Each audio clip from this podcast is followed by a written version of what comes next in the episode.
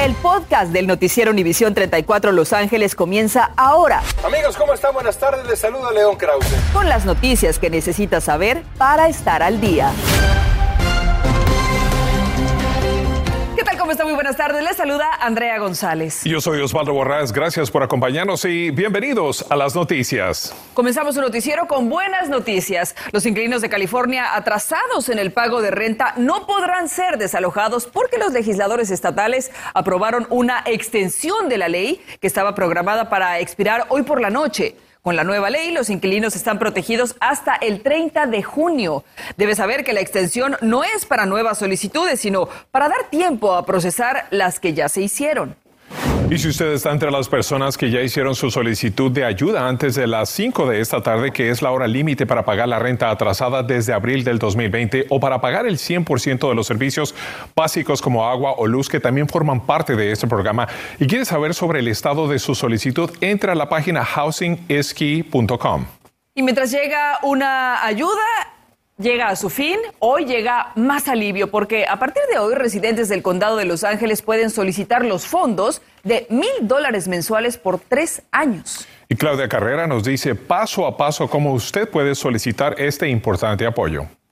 Desde muy temprano, hoy decenas de personas se formaron afuera del Community Coalition, donde voluntarios estuvieron ayudándolos a enviar su solicitud. Uh, me caerían de maravilla. El programa Breathe, o en español Respirar, seleccionará a mil familias de bajos ingresos al azar para recibir los mil dólares mensuales por tres años. Tanto Francisco como su esposa cruzan los dedos porque sean de los afortunados. Por la razón de que ahorita los biles han incrementado, la comida está bien cara, mi esposo trabaja muy poquitas horas, él quedó bien afectado del El objetivo es darle un respiro a las familias de bajos recursos para mejorar su calidad de vida. Queremos hacer un estudio del programa para ver los efectos positivos que pueden dar las familias de bajos ingresos si se les da mil dólares, un, un campito para respirar, para sacar adelante la, los efectos económicos que han sufrido por la pandemia. Y tome nota, le diremos paso a paso quiénes califican y cómo solicitar la ayuda. Debe ser mayor de 18 años, tener ingresos como individuo por debajo de los 56 mil dólares o 96 mil dólares para una familia de cuatro, haber sido afectado por la pandemia, no estar inscrito en otro programa de ayuda. Solo califica una persona por hogar y debe ser residente del condado de Los Ángeles. ¿Y cómo solicitar de esta ayuda? Muy fácil, solo visite la página ceo.la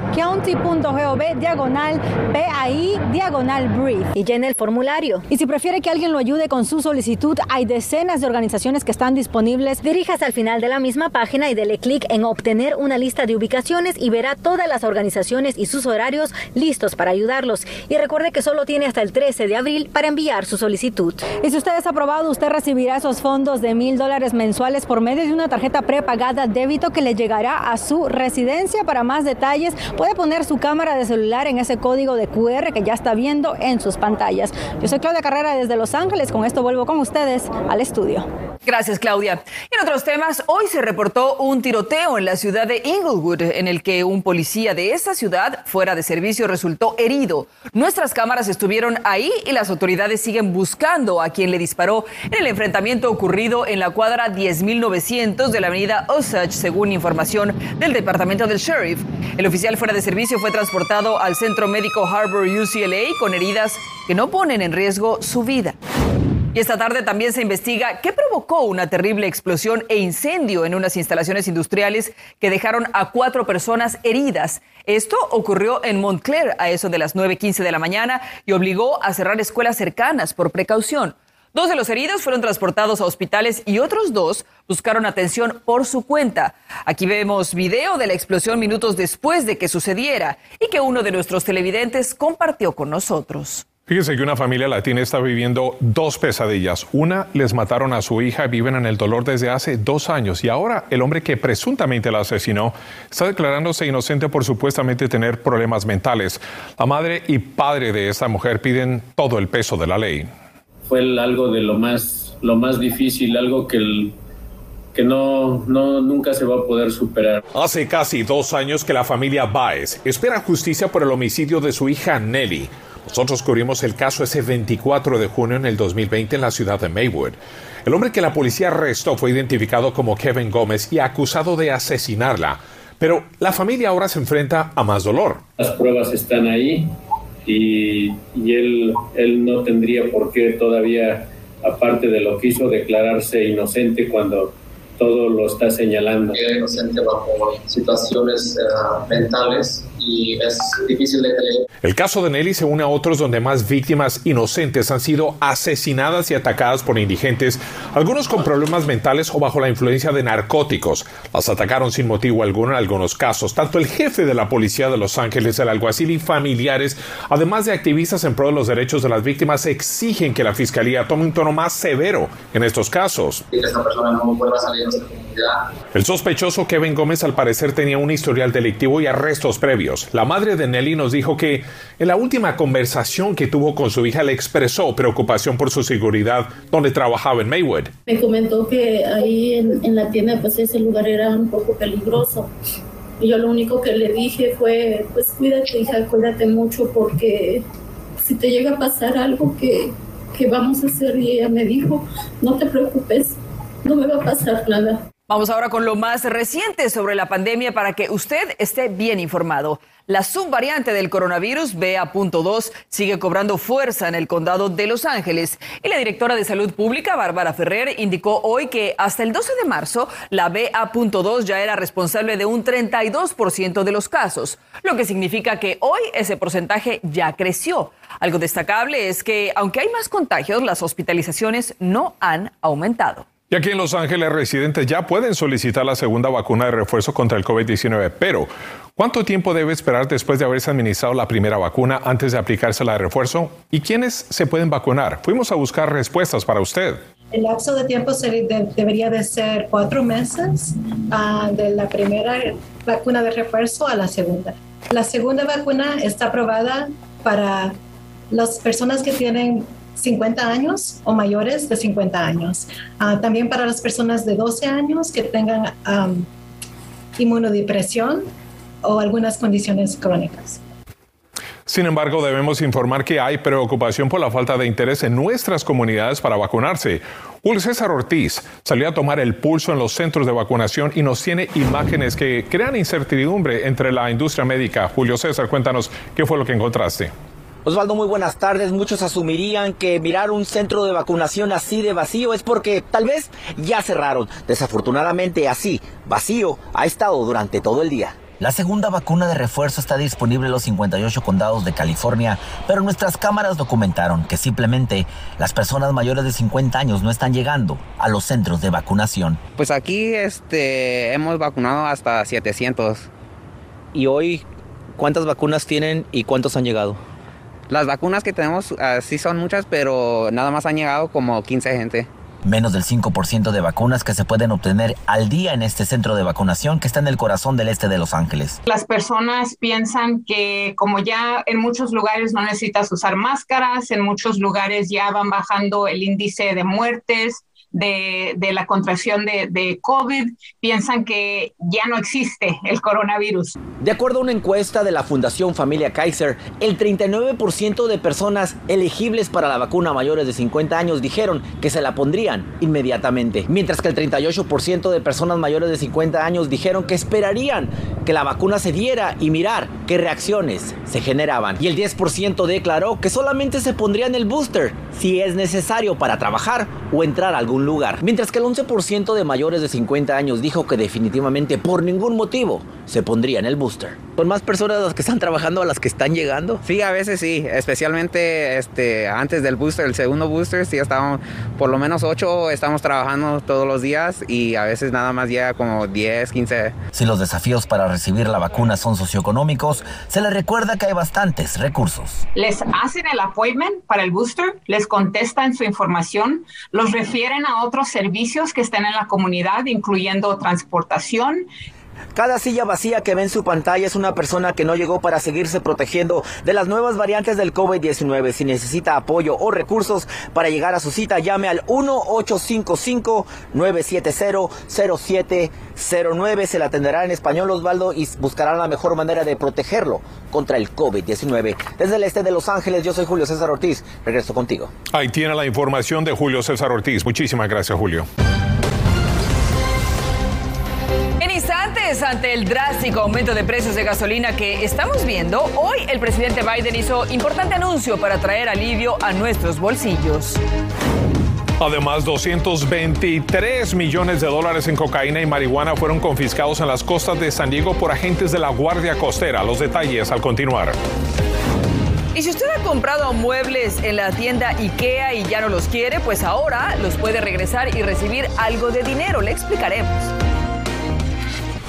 Además, los Rams definitivamente van por el bicampeonato y traen apoyo para Aaron Donald. Además, la bandera de México ya ondea en tierra mundialista. También está la de Estados Unidos. Estás escuchando el podcast del noticiero Univisión 34 Los Ángeles. La lucha por los derechos laborales se vivió hoy en el centro de Los Ángeles y ahí estuvieron nuestras cámaras. Cientos de trabajadores del condado realizaron una marcha para exigir un nuevo contrato laboral con mejores salarios y protección laboral. Estos trabajadores están representados por el sindicato CEU 721 cuyos líderes aseguran que es la más grande movilización de su historia. Comenzaron frente a la Junta de Supervisores hacia el centro cívico. Estamos peleando porque nuestro contrato se acaba ahora y estamos peleando para el nuevo contrato. El aumento de sueldo, que mantengan los beneficios que tenemos para nosotros y para los nuevos empleados que vengan al condado. Los trabajadores de salud, bibliotecas, servicios sociales y muchos más dicen que irán a huelga si es necesario para lograr protección contra la subcontratación y privatización de empleos sindicalizados, así como beneficios de salud y otros. Estas son impresionantes imágenes de grandes paquetes de drogas interceptados y decomisados por diferentes equipos de la Marina estadounidense y la Guardia Costera.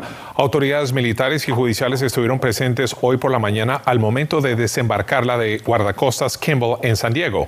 Son 11.300 libras de cocaína y 4.076 libras de marihuana. Toda esta droga junta tiene un valor aproximado de 223 millones de dólares. Mientras tanto, los legisladores de California responden a un aumento de sobredosis y muertes por consumo de fentanilo, con una lista de proyectos de ley que ofrece sanciones más severas con contribuir al consumo de opioides sintéticos. Una propuesta permitiría a fiscales imponer una sentencia de 20 años a cadena perpetua a quienes distribuyan fentanilo que resulte en una sobredosis mortal y convertiría el delito grave poseer dos o más gramos de estos opioides. Hacemos una pausa y al regresar, si usted no quedó satisfecho con alguna compra en las mueblerías IKEA, este mensaje le interesa, la compañía le pagará por esos artículos a través del programa de compra y reventa en sus 37 tiendas en Estados Unidos. Solo se aplica a muebles de uso personal que estén completamente ensamblados y funcionales. No se puede modificar ni alterar. El cliente recibe crédito de la tienda. Y ya es tiempo de los deportes y nos vamos con Diana Alvarado. Hay mucha información, Diana.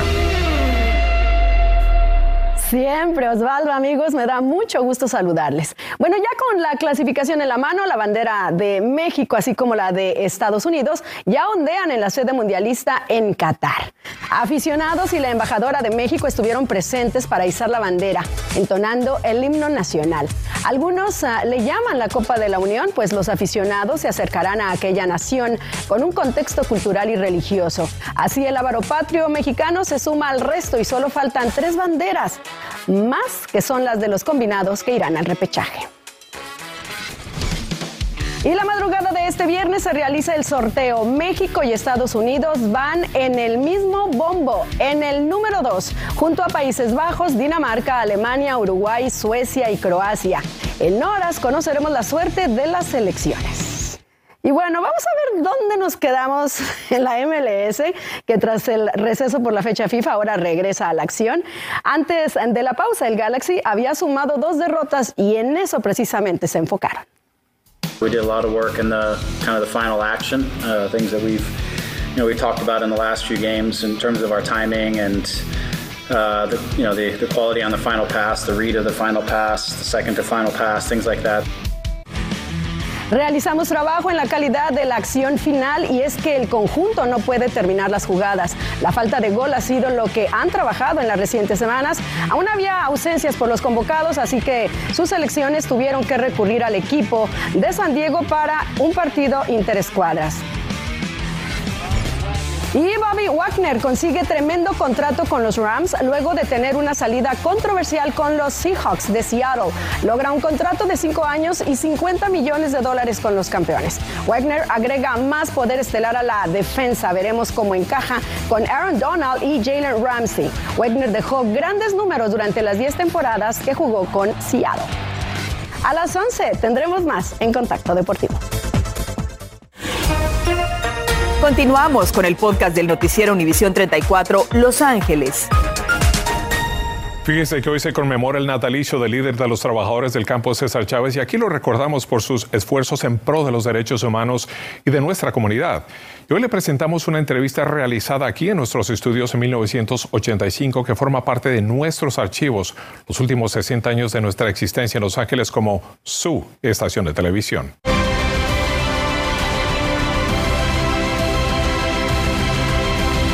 Gracias, Piri. Es un placer estar aquí, estar aquí hoy esta noche. Uh, César Chávez acaba de empezar una, una campaña, un boicot contra la uva. Vamos a hablar sobre ese boicot, que nos explique el por qué y qué es lo que las metas que tiene el boicot. Pero además de eso, queremos conversar con César Chávez acerca del movimiento campesino. ¿Qué es lo que se ha logrado? ¿Dónde estamos? ¿Hacia dónde vamos en este, en este sentido? Primeramente, el boicot. Se acaba de iniciar el boicot. Uh, ¿qué, ¿qué, es lo que pretenden uh, hacer con... ¿Qué es lo que pretenden ustedes que se cumpla con ese boicot? Bueno, ¿recuerdas tú que el primer boicot en 1965 al 70 fue porque el campesino no tenía ley que le protegiera sus derechos para organizarse y para negociar colectivamente? Después de ese boicot y después del éxito, de ese un éxito tremendo de ese boicot, conseguimos la ley en California por primera vez y únicamente en California, donde el trabajador campesino tiene el derecho de ahora de organizarse y de, y de negociar colectivamente. Pero desafortunadamente desgraciadamente ahora que entró el gobernador Doug Majan, esa ley que protege al trabajador cesó, no trabaja ya. Le han cortado los fondos, uh, han corrido mucha la gente que trabajaba en la, en la agencia. Ha llegado el, momento de que no tenemos protección, no tenemos la ley ni el boicot. Por lo tanto, tenemos que lanzarnos al boicot para proteger lo que tenemos ahorita ganado y proteger los intereses del campesino. Recordando a César Chávez, gracias por tus enseñanzas y tu legado. El presidente Joe Biden ordenó la liberación de un millón de barriles de petróleo por día de la Reserva Estratégica de la Nación durante seis meses, según informó la Casa Blanca hoy en un intento por controlar los precios de la gasolina que se dispararon después de que Estados Unidos y sus aliados impusieran fuertes sanciones sobre Rusia por su invasión a Ucrania. Estas reservas servirán de puente hasta fin de año, cuando aumente la producción doméstica. Y a las 11 el Distrito Escolar de Los Ángeles asegura estar sufriendo una ausencia crónica de cientos de estudiantes después de la pandemia. ¿Cómo piensan ayudarlos para que no falten a la escuela? Lo averiguamos para usted. Además, esta noche le mostramos paso a paso cómo cumplir con la nueva ley en California que requiere que usted separe la basura de los desechos orgánicos para evitar la contaminación. Gracias por escuchar el podcast del noticiero Univisión 34 Los Ángeles. Puedes descubrir otros podcasts de Univisión en la aplicación de Euforia o en univision.com diagonal podcasts.